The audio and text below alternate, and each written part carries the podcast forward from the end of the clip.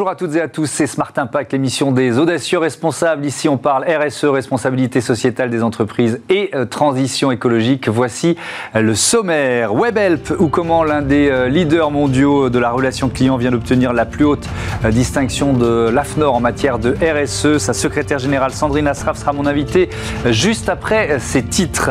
Notre débat porte sur la précarité étudiante renforcée par la crise économique, la grande distribution et montée à la rescousse directrice RSE de Casino et le vice-président euh, de l'UNEF confronteront leurs arguments tout à l'heure. Et puis dans euh, Smart Ideas, l'histoire de Handsome, c'est une euh, fintech qui joue la carte de l'inclusion. Vous verrez. Trois thèmes, 30 minutes pour les développer. C'est Smart Impact tout de suite.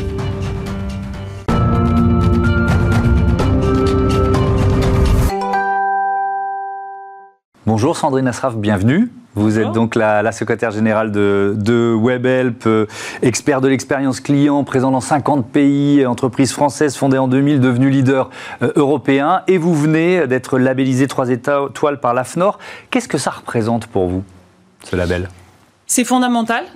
Et c'est fondamental parce qu'en fait, c'est l'illustration avant tout d'un engagement qui est euh, pour nous historique. C'est-à-dire qu'en fait, de toute façon, l'engagement RSE, c'est un engagement qui fait partie de l'ADN du groupe depuis sa création en 2000. Mmh. Il a fait partie de la façon dont on a voulu construire le groupe en tant qu'employeur, en tant qu'acteur économique.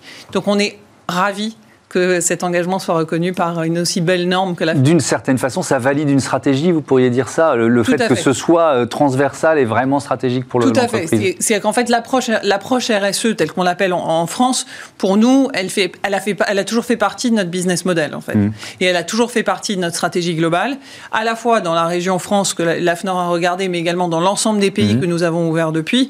Et donc, elle n'est que la validation du fait que nous, c'est l'approche que nous avons sur la stratégie du groupe. Oui, parce que ce label euh, il, vaut pour la région France, mais évidemment, euh, WebHelp, c'est 65 euh, 000 employés aujourd'hui, dont 4 000 en France, 1 milliard 650 millions de, de chiffre d'affaires 2020. Vous êtes présent dans 50 pays, 11 sites en France. Vous continuez d'ouvrir des sites sur notre territoire, sur le territoire français? Bien entendu, et on aimerait en ouvrir encore plus. Mmh. Et nous avons envie de nous engager dans le cadre de l'emploi, justement à cet égard, de construire des partenariats locaux dans les territoires, de façon à pouvoir être présent au service de nos clients et assurer la relation avec leurs consommateurs en jouant un vrai rôle impactant euh, sur le plan sociétal dans les, dans les territoires. Alors justement, cet, aspect de, de l'emploi, c'est l'un des, euh, l'un des piliers de votre, votre stratégie euh, RSE, notamment avec une, une volonté d'impact sourcing. Alors en bon français, ça veut dire quoi?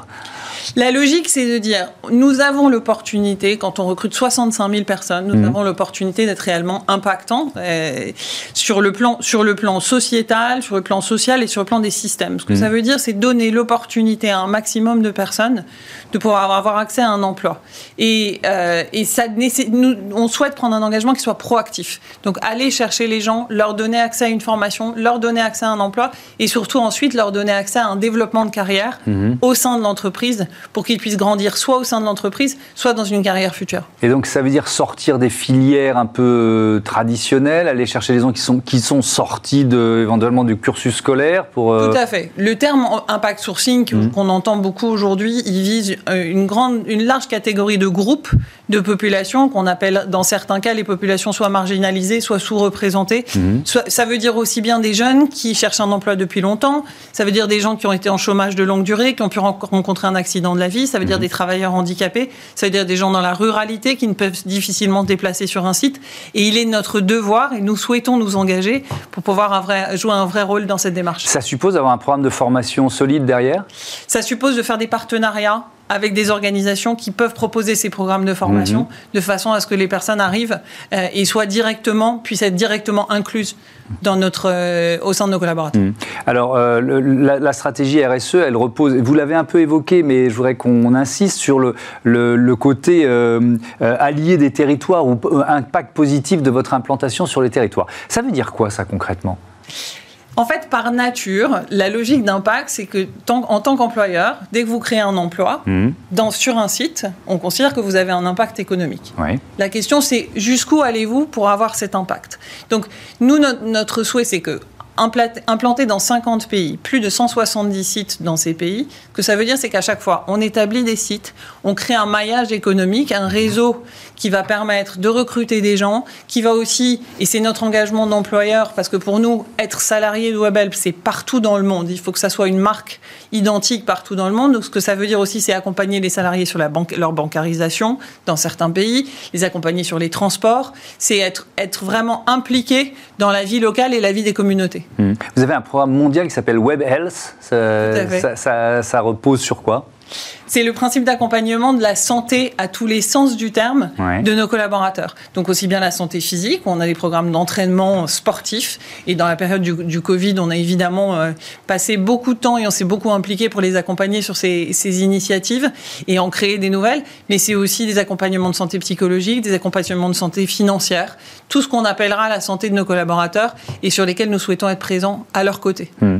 Euh, alors ce label RSE euh, délivré par l'AFNOR, il porte sur la France. Mais euh, ce que, le message que vous voulez faire passer, c'est que vos engagements, ils sont, ils sont mondiaux. C'est-à-dire que euh, vous n'êtes pas moins 10 ans dans certains pays où il y a moins de pression euh, en matière de RSE. C'est ça l'idée? Au contraire, je pense qu'on a encore plus d'efforts à faire mmh. dans les pays dans lesquels, dans lesquels on a plus d'opportunités d'avoir un impact. Hmm. Donc, moins le système social est présent dans certains pays, plus on va être, nous, attentifs à essayer de créer une structure qui va accompagner nos collaborateurs ou nos futurs collaborateurs.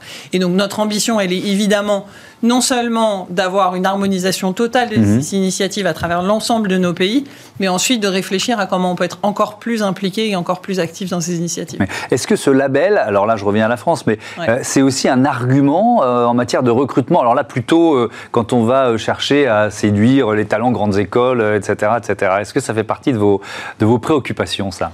Alors, c'est jamais mon point de départ parce que je pense qu'on fait pas, on ne le fait pas pour ça. Mhm. Euh, on le fait parce que ça nous tient à cœur, parce que c'est fondamental dans la façon dont on veut construire cette entreprise. En revanche, là où je pense qu'on voit un impact, c'est c'est pas juste sur les grandes écoles, c'est que de façon générale en fait, on est tous fiers d'appartenir à une entreprise qui est réellement mhm. impliquée, parce que c'est bien beau d'avoir des engagements, mais il faut, faut avoir des objectifs, il faut avoir des actions tangibles. Et je pense que pour tous les collaborateurs, à commencer par moi, mais pour chacun d'entre nous, mhm. le fait de faire d'appartenir à une entreprise qui est activement impliqué, qui se donne des objectifs sur ses actions, c'est important.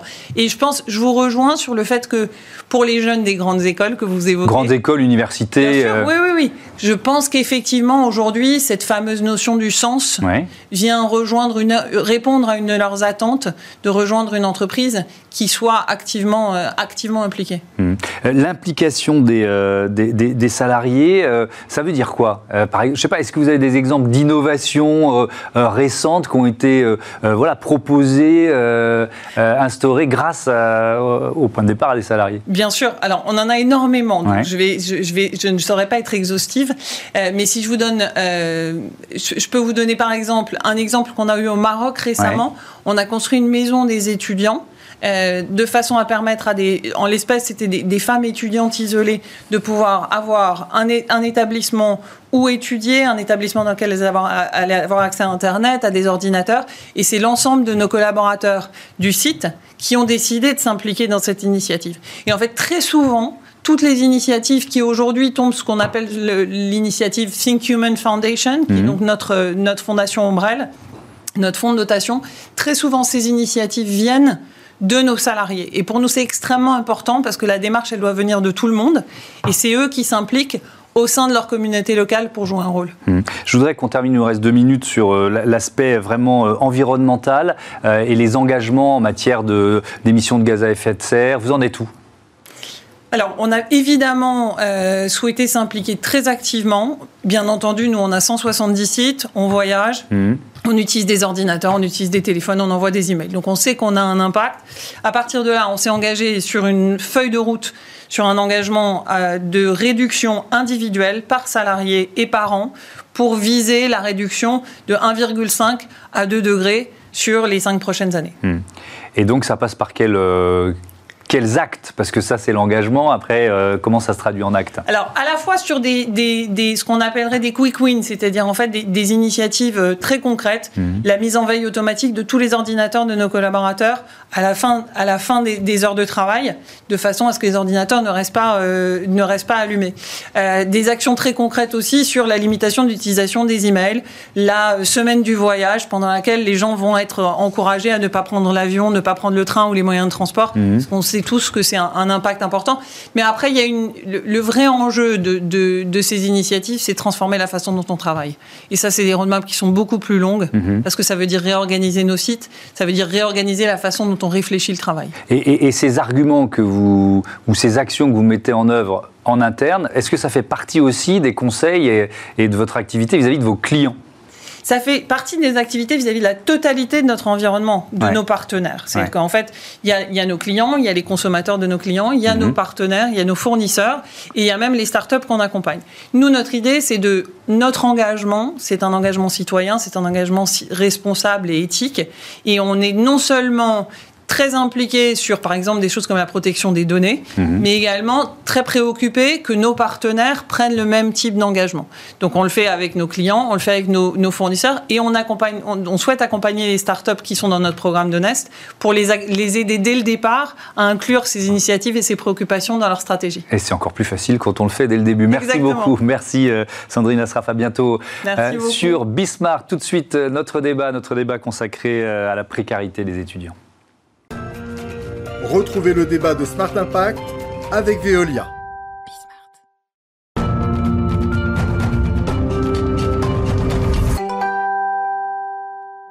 Ce sont des images qui frappent les esprits, euh, ces files d'attente de plus en plus longues d'étudiants devant les banques alimentaires. La crise Covid a accentué leur détresse financière au point que certains abandonnent leur cursus. Plusieurs entreprises de la grande distribution ont décidé euh, de les aider. On en débat avec euh, Melek Kochabichak. Bonjour. Vous êtes directrice RSE et communication des enseignes Casino. Et Adrien Liénard, bonjour, vice-président de l'UNEF. Bienvenue à, tous les deux. Je commence avec le constat et donc avec vous, Adrien Liénard cette crise a paupérisé les, étudiants, mais à quel point? Est-ce que vous avez des données, des chiffres là-dessus? Bah, Déjà, je pense que c'est important de rappeler que la précarité étudiante, elle est structurelle. Ça fait des années qu'elle est mhm. là. Nous, depuis 16 ans, on fait une enquête à chaque rentrée universitaire et le constat est le même. La précarité étudiante, elle augmente. Là, ce qui a changé avec cette crise, c'est surtout que, comme on a un système d'aide sociale qui n'est pas suffisant, mhm. les étudiants, ben, nous, pour nous nourrir, soit on, repose, on se repose sur les aides de notre famille, soit sur le salariat étudiant. Sauf qu'avec le confinement, évidemment, il y a beaucoup d'emplois qui ont fermé. Oui, tous les, tous les petits jobs que, que, pouvaient faire des étudiants euh, n'existent plus. C'est ça, au premier confinement, par exemple, l'Observatoire de la vie étudiante estime à 36% le nombre d'étudiants salariés qui ont perdu leur emploi. Mhm. Donc forcément, quand on compte bah, sur ces 100, 200, 300, voire parfois plus euh, euros chaque mois pour pouvoir s'en sortir, quand on perd son job, bien sûr que c'est difficile derrière. Et, euh, je disais là en, préambule, certains euh, abandonnent déjà leur cursus. Là aussi, c'est minime, ça commence à concerner beaucoup d'étudiants? Bah, On n'a pas vraiment de chiffres, il faudra attendre la fin de l'année universitaire pour avoir les chiffres exacts avec les mhm. rattrapages. Par contre, effectivement, en plus de la précarité financière, il y a le fait de rester toute la journée seul chez soi devant son ordinateur, notamment pour ceux qui arrivent à l'université qui en fait n'ont jamais connu hmm. euh, vraiment l'université, qui n'ont pas eu le temps d'avoir des, des, relations sociales et qui au final ne vivent leur, euh, leur enseignement supérieur qu'à travers un ordinateur seul chez soi. Donc c'est sûr que derrière on a des chiffres de décrochage. Déjà euh, sur certaines promotions, on a parfois un dixième ou un vingtième seulement des étudiants qui ont passé les, qui ont passé les examens. Hmm. Alors on va se concentrer sur l'aspect économique. Melek Kochabitchak, vous avez mis en place un certain nombre d'aides. Il y a pas mal d'entreprises de la grande distribution qui, qui l'ont fait. pour le groupe Casino, en quoi ça consiste? Alors effectivement, depuis le mois de mars 2020, nos anciennes casinos demeurent très mobilisées euh, pour venir en aide aux populations qui ont été les plus fragilisées mhm. euh, par la crise. Donc cette situation que vous décrivez euh, avec nous aujourd'hui a connu une, résonance particulière au sein, de, au sein de nos enseignes. Et, fort de ce constat, donc on a souhaité à la fois répondre à l'urgence en termes d'aide alimentaire, en faisant appel à la générosité de nos clients, mhm. et on a également souhaité nous inscrire dans la durée, partant du principe que cette précarité risquait fort probablement durablement de, durer, de durer dans le temps. Alors c'est quoi cet engagement dans la durée? Alors dans la durée, donc, nous avons souhaité permettre à, aux étudiants de bénéficier d'une réduction de 10% sur la totalité des produits à marque Casino, mhm. donc tous les magasins Casino, et ce jusqu'à la fin de l'année universitaire. Alors comment ils peuvent faire les, étudiants pour en, pour en bénéficier? Alors c'est très facile et très concret. Il suffit de télécharger l'application Casino Max, mhm. euh, une application euh, très, euh, très fluide avec une, voilà, une expérience d'achat extrêmement facile et facile d'utilisation. Mhm. donc les étudiants téléchargent l'application, ils présentent lors de leur premier passage en caisse cette application avec leur carte d'étudiant, ce qui leur permet de bénéficier de la réduction dans l'immédiat et puis ensuite de passer, de passer en caisse avec une réduction qui s'applique systématiquement. Adrien Liénard, je le disais, il y a d'autres anciennes de, de, la grande distribution qui, qui sont dans la même démarche. Hein. Euh, qu'est-ce que ça vous inspire? Picard, Intermarché, Super U, Leclerc euh, On a un peu l'impression que tout le monde s'y met. Donc oui, il y a des élans de solidarité en ce moment, mm. notamment parce qu'il y a eu, on a beaucoup, il y a une forte médiatisation sur la précarité étudiante. Donc derrière, on a beaucoup d'élans de solidarité. Par contre, nous, ce qu'on met en avant, c'est qu'aujourd'hui, il faut vraiment réformer le système d'aide sociale, notamment à l'UNEF. C'est pour ça qu'on pense qu'on appelle l'allocation d'autonomie, parce que en réalité, notre système d'aide sociale aujourd'hui, il correspond pas à la réalité des étudiants. Et ce système qu'on pose aujourd'hui d'allocation d'autonomie, c'est quelque chose qui, euh, il y a encore quelques années, on nous disait que c'était quelque chose qui était impensable. Par contre, aujourd'hui, c'est quelque chose qui est de plus en plus écouté. Il y avait Jacques Attali, notamment, euh, il y a encore quelques jours sur Europe 1, qui disait qu'il était favorable à une telle mesure. Mhm. Parce qu'aujourd'hui, le, problème qu'on a, c'est que certes, ces initiatives, elles sont bien. Par contre, on a des étudiants parfois qui ne peuvent même pas en fait dépenser un ou deux euros pour, avoir, euh, pour pouvoir faire leurs courses chaque jour. Donc, on a vraiment besoin de repenser notre système d'aide sociale sur la longueur. Et elle fonctionnerait comment, cette, euh, cette allocation pour Alors, l'objectif, c'est aujourd'hui de donner, de donner un revenu qui soit équivalent au seuil de pauvreté à l'ensemble des jeunes en formation, parce qu'aujourd'hui, le problème de, reposer le système d'aide sociale sur la familiarisation, c'est qu'il y a une forte reproduction sociale qui se mmh. déroule dans l'enseignement supérieur. Aujourd'hui, on parle des boursiers. Les boursiers, c'est seulement euh, un, quart des étudiants, et parmi ces boursiers-là, il y en a seulement un tiers qui touche, enfin, il y en a un tiers qui touche à peu près 100 euros par mois. Donc, bien sûr, c'est pas suffisant. Donc, on a des enfants de cadre mmh. qui touchent à peu près 450 euros par mois de leur famille, et des enfants d'ouvriers qui touchent que 220 euros. Forcément, on a une reproduction sociale qui se passe dans l'enseignement supérieur. Alors, moi, ce qui m'a marqué aussi, euh, je vous le cache pas, c'est qu'il y a une espèce de concurrence entre les, enseignes de grande distribution sur, cette, euh, sur cet enjeu. Quand, quand Leclerc promet le panier étudiant le moins cher du marché et de qualité, qu'est-ce que ça vous inspire? Nous, nous sommes partis d'un constat très simple, celui que vous, vous dressez aujourd'hui, donc celui d'une précarité qui est grandissante. Mm. Euh, donc, on a souhaité faire appel à la, à la, générosité collective en proposant effectivement des paniers, euh, des paniers qui étaient déjà précomposés en produits à marque Casino mm-hmm. et que nous avons vendus au prix rond de 5 euros parce que nous avons travaillé le contenu. Donc, ces paniers sont composés de produits qui permettent un certain équilibre nutritionnel et on les vend à un prix rond de 5 euros. Et qu'est-ce que ça vous inspire Parce qu'il y a de la concurrence aussi sur cet enjeu. Vous savez, quand il s'agit de se mobiliser pour venir en aide à des mm. populations euh, fragiles, euh, on ne raisonne pas en termes de concurrence, mais d'impératif de mobilisation. Et c'est avec cette logique-là euh, qu'on a proposé ce dispositif. Bon, je, suis d'accord, mais c'est aussi un moyen de fidéliser un nouveau public. Éventuellement, une opération comme, solidaire comme celle-là, notamment le fait d'utiliser l'application, on peut. Pourquoi pas hein, Il n'y a pas de. Moi, moi je pense qu'il n'y a pas de fausse pudeur à avoir là-dessus. c'est une bonne action, mais c'est peut-être aussi un nouveau public à, contacter. Alors, les, étudiants font déjà partie euh, de nos clients, mais mhm. ils sont aussi parmi nos effectifs salariés. Euh, il faut savoir qu'au sein des enseignes casinos, euh, en 2021, nous avons à peu près un millier d'étudiants qui sont en alternance et qui vivent voilà, dans l'entreprise, qui travaillent à nos côtés. Donc, on a été particulièrement réceptifs aussi aux messages portés par les étudiants dans le contexte actuel. Mhm. cette concurrence entre grandes, grandes enseignes, bon voilà, est-ce que, est -ce que vous, la, voilà, vous la prenez pour ce qu'elle est? Vous dites, bon bah oui, effectivement, il y a peut-être aussi quelques enjeux économiques euh, ou de fidélisation derrière. Comment vous réagissez à ça? Oui, peut-être qu'il y a ces enjeux-là. Aujourd'hui, je pense que dans la période, euh, il y en a tellement un fort besoin de répondre à la précarité étudiante que toutes mm. les initiatives sont les bienvenues. Par contre, nous, ce qu'on craint, c'est qu'une fois que toute cette, euh, tout cet écho médiatique autour de la précarité étudiante retombe, on n'est plus en fait ces systèmes-là qui existent. Et donc aujourd'hui, c'est pour ça qu'on demande une vraie réforme structurelle sur le long mm-hmm. terme, pour pas que si en septembre on n'en parle plus de la précarité étudiante, par contre elle sera toujours là, ben, tous ces dispositifs au final vont, vont être amenés à disparaître. Oui, mais vous parlez d'un engagement sur le long terme. Oui, absolument. En fait, la, la première vague de mobilisation que nous avons menée il y a 15 jours euh, va nous permettre d'offrir l'équivalent de 15 000 repas à des étudiants. Et ce sont à date près de 3 000 étudiants qui bénéficient de la réduction de 10% mmh. et, force de ce constat, euh, on a décidé de pérenniser ce dispositif au moins jusqu'à la fin de l'année, euh, donc les 10 jusqu'à la fin de l'année universitaire. Et on va réitérer l'appel à la générosité, donc le don en caisse tous les premiers week-ends du mois jusqu'à la fin de l'année et tous les deux mois nous remettrons en vente ces paniers solidaires à 5 euros. Donc ça, ça veut dire que les clients peuvent aussi participer. Euh, ils peuvent. Alors c'est comment C'est l'arrondi, c'est vraiment un don. on rajoute ça à, la note globale. On propose à nos clients lors de leur passage en caisse de mhm. donner de donner 2, 5 ou 10 euros, qui sont l'équivalent de 1 3 ou 6 repas.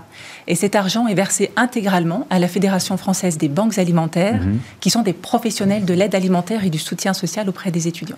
Il y a aussi une dimension de, euh, de communication interne quand, on lance une opération comme celle-là Vous disiez, on a nous aussi des étudiants parmi nos, salariés. C'est une dimension importante Oui, et c'est un pilier en fait important au sein de l'entreprise. Euh, toutes les démarches solidaires que nous initions mhm. euh, sont porteuses de sens pour nos salariés. Euh, Adrien Liénard, est-ce que euh, vous avez un, petit peu répondu à la question, mais plus généralement, est-ce que c'est au secteur privé de suppléer l'État d'une certaine façon? Parce que c'est ce à quoi on est en train d'assister. Alors on peut dire la même chose avec les Restos du Cœur euh, depuis des décennies et des décennies d'une certaine façon. Bah, pour nous, non, euh, c'est pas au secteur privé de suppléer l'État, dans le sens où le problème, c'est que ça repose sur l'initiative privée. Et si elle n'existe pas sur certains territoires ou si elle n'est pas suffisante sur certains territoires, ça veut dire qu'est-ce qu'on fait des, populations d'étudiants qui, derrière, sont assez précaires et qui ne peuvent pas mm. bénéficier de cette initiative privée? Nous, à l'UNEF, on est contraint de le faire. Nous aussi, en tant qu'association, que syndicat, on organise des distributions alimentaires, notamment en partenariat parfois avec des enseignes qui euh, nous fournissent des produits, justement parce qu'en fait, aujourd'hui, l'État, dans son système social, il est défaillant pour protéger sa jeunesse. Mais, mais quand euh, le gouvernement annonce des, les repas pas à 1 euro dans les restaurants universitaires, c'est quand même un progrès, ça ne suffit pas? Oui, bien sûr, nous on s'était battu pour ça, d'ailleurs à l'UNEF, pour le repas à 1 euro pour toutes et tous. Hmm. Le problème, c'est que c'est une politique sociale qui ne se suffit pas elle-même. Euh, la preuve, aujourd'hui, ça fait quelques semaines que c'est mis en place, mais les distributions alimentaires, elles désemplissent pas. Elles désemplissent pas parce que les étudiants, ils ont aussi besoin de biens de première nécessité, pas seulement de repas, mais elles désemplissent pas aussi parce qu'il n'y a pas des restaurants universitaires partout, notamment en région parisienne. Parfois, quand ils sont éloignés, que vous devez faire trois quarts d'heure euh, de transport pour vous y rendre, bah, vous n'avez pas une heure et demie à perdre au milieu de votre journée de cours à distance pour pouvoir hmm. aller prendre votre repas. Donc forcément, vous venez le week-end sur les distributions alimentaires. Et cette crise, vous pensez qu'elle aura un impact de longue durée euh, sur le, moral des étudiants, sur leur, euh, leur engagement dans les études? Oui, bien sûr, je pense que malheureusement, ça va avoir un impact de longue durée, ne serait-ce que sur sa capacité soi-même à pouvoir euh, continuer ses études, mais aussi sur les effectifs, tout simplement, à l'université. Là, on va avoir des redoublements qui risquent d'être assez importants. Mm. Par contre, derrière, on n'a pas des capacités d'accueil dans les universités, les établissements qui vont augmenter. Donc, ça veut dire qu'on risque de se retrouver avec encore plus de jeunes et d'étudiants qui sont euh, bah, derrière les portes de l'université parce qu'il n'y aura pas assez de place pour pouvoir accueillir tout le monde. Merci, merci à tous les deux d'avoir participé à, ce débat. Tout de suite, c'est euh, Smart Ideas, une start-up à l'honneur. On découvre Handsome. Smart Ideas avec BNP Paribas. Découvrez des entreprises à impact positif.